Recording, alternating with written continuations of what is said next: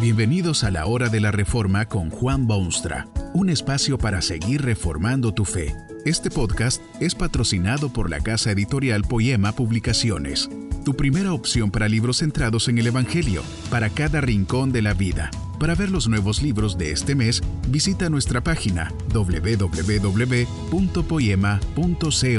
Ahora escuchemos a Juan Boonstra con el programa de hoy. Los derechos humanos no pueden basarse en la fuerza. No deben basarse en leyes naturales. No son válidos cuando se basan en filosofías totalmente humanistas. En la fuerza. ¿Cómo podrán imponerse derechos por la fuerza? ¿No es el uso de semejante fuerza ya de por sí una ausencia de derechos? Las leyes naturales pueden ser benignas y de beneficio, pero las leyes naturales también eliminan a los defectuosos e inservibles y seleccionan las especies más duraderas. Las filosofías humanistas declaran que el hombre, débil y tan valiente como es, es la medida final de todas las cosas, y el hombre es quien esencialmente ha demostrado ser egoísta, cruel, beligerante y discriminatorio. A veces son los menos indicados los que reclaman derechos humanos. Parece que es algo semejante a mucha propaganda moderna que acentúa cierta virtud del producto precisamente porque es esa virtud la que falta. Los psicólogos saben que si se repite lo suficiente, lo ausente parecerá estar presente. Así es como muchos hablan de derechos humanos. No los poseen, ni los admiten, ni los conceden ellos mismos, pero gritan a voz en cuello porque otros no los respetan. Uno debe estar sumamente agradecido a todos los que han creado conciencia de derechos humanos porque hacía y hace y hará falta en este mundo deformado. El hombre ha sido sumamente cruel con sus semejantes a través de la historia. Un jefe negro, atrapa a sus súbditos para vendérselos a mercaderes británicos, portugueses y hasta holandeses. Los británicos se han creído y han actuado superiores a los habitantes de sus colonias. Los españoles impusieron espíritu de dominación y vergonzosa opresión sobre todos los habitantes aborígenes de las Américas. Gente muy blanca y muy decente esclavizó gente tan decente como ellos, pero muy negra el hombre ha sido increíblemente cruel con sus semejantes. Pero esta crueldad no está limitada a los grandes eventos políticos, coloniales o imperialistas. Esta crueldad subsiste en los niveles más locales y personales que usted pueda imaginarse. Usted puede ver opresión e injusticia en su propia nación, en su propia empresa, en su propia manzana. No hay cosa más natural que oprimir al débil y explotar al indefenso y exprimirle todo lo que le queda al débil. Usted sabe que no hay derechos humanos que valgan la pena en una infinidad de niveles y casos. Los pobres no reciben el mismo trato en los tribunales que el rico y famoso. Las minorías raciales de una sociedad no disfrutan de los mismos derechos que las mayorías.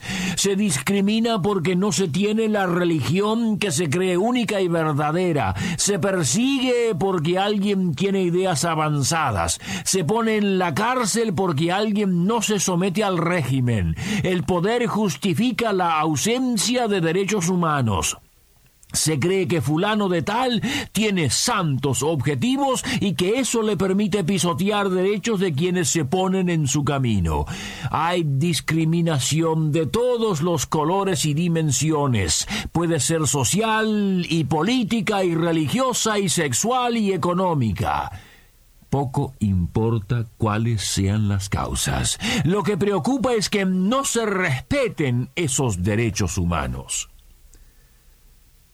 La cuestión de los derechos humanos jamás tendrá sus plenos derechos a menos que se trate bajo la perspectiva de la palabra de Dios. ¿Qué patrona de utilizarse para determinar los derechos del ser humano? las dudosas filosofías que han tejido los mortales en la tierra, un humanismo que pretende justicia pero practica desigualdad, los deseos arbitrarios de alguna persona u organización, Es en base a estas cosas que se protestan las acciones de otros y es en base a estas cosas que se trata de convencer al mundo que todo ser humano tiene derechos sagrados y personales. Estas cosas no han rendido los frutos que todo el mundo anhela. Se hace necesario buscar alternativas a las ideas gastadas y cansadas de la humanidad humanista hay dos bases sólidas sobre las cuales debe basarse el derecho humano. La primera es el hecho de que el hombre ha sido creado por Dios a su imagen y semejanza de Dios. Esa es la razón principal por la cual se deben imponer y se debe insistir en los derechos humanos. No es que tal o cual no ha recibido la porción justa de los bienes o de la libertad. No se trata de que alguien merece ser considerado con respeto porque haya sido por muchos años víctima de poderes explotadores. No se exigen derechos para alguien sin simplemente porque su piel es de este color o del otro matiz. No es tampoco que los hombres inteligentes, en su compasión conmovedora y en su espíritu paternalista, han decidido que efectivamente este grupo y estas personas o este señor se merece respeto. Todas estas cosas han sido usadas como base para la eliminación de prejuicios y el establecimiento de derechos humanos. La palabra de Dios ilumina este oscuro rincón de la realidad y hace ver primero lo que es el hombre y luego el trato que se merece como resultado. Dios dice que el ser humano no es producto de la suerte o resultado de procesos puramente naturales, sino producto ejemplar de la obra magnífica de Dios.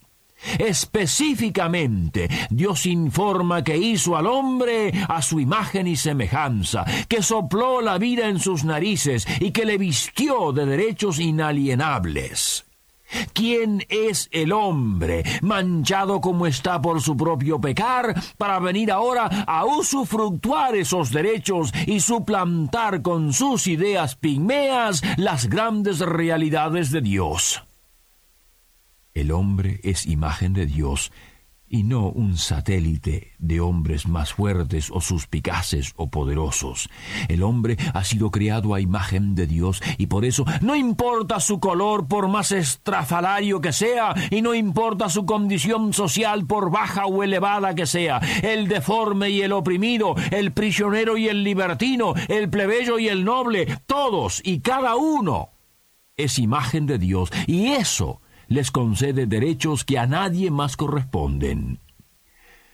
Pero hay más. No se trata solamente de lo que es el hombre por creación, sino de lo que Dios quiere que sea, por redención. Usted sabe que en el cumplimiento del tiempo Dios envió a este mundo a su Hijo unigénito. Lo envió para una gran empresa, y esa gran empresa es primordial y suprema. Cuando Jesucristo vino al mundo, se hizo presente un día en el lugar de educación y edificación popular. Allí se le dio oportunidad de leer de la palabra de Dios. Seleccionó una porción que hablaba directamente de él, del que había de venir, del redentor que Dios iba a enviar, del Salvador que el hombre necesita. Estas fueron las palabras con que Jesús se describe a sí mismo.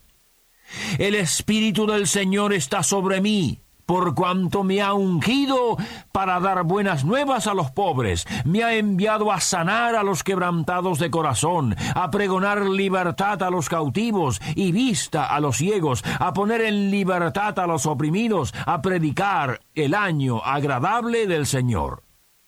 Dios ha enviado a su Hijo al mundo para que efectúe la liberación de todo ser humano, para que dé a cada uno sus derechos, buenas nuevas a los pobres que languidecen, sanidad a los entristecidos, libertad a los prisioneros y oprimidos y vista a los ciegos. Esto es restaurar plenamente a cada uno de sus más sagrados derechos humanos. El hombre debe saber las buenas nuevas, el hombre debe ser librado de sus maldades, el hombre debe ser libre, libre, libre, libre. Y Jesucristo vino al mundo precisamente para efectuar esa tan gloriosa misión.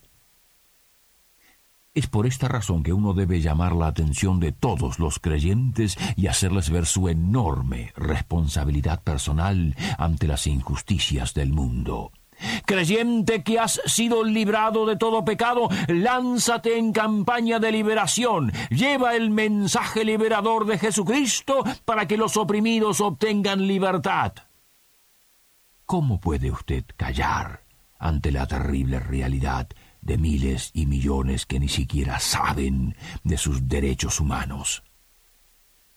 Y hay palabras para la Iglesia de Cristo el gran libertador quiere extender su reinado y llevarlo hasta los confines de la tierra, y es la iglesia de Cristo quien debe embarcarse en esta grande misión. Es la iglesia de Cristo la que debe proclamar a los cuatro vientos que sólo en Jesucristo hay liberación y hay restauración de humanidad y hay derechos que valen.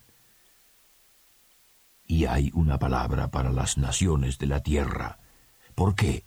¿Por qué oprimen así al pueblo? ¿Por qué explotan a los pobres? ¿Por qué aplastan a las masas? ¿Por qué tienen dos patrones de justicia? ¿Por qué dejan de lado los derechos que todo ser humano posee? Ninguna nación tiene derecho de pisotear esos derechos porque el hombre, sea quien sea, fue creado a imagen de Dios y porque Dios quiere redimirlo y darle de nuevo su magnífica humanidad.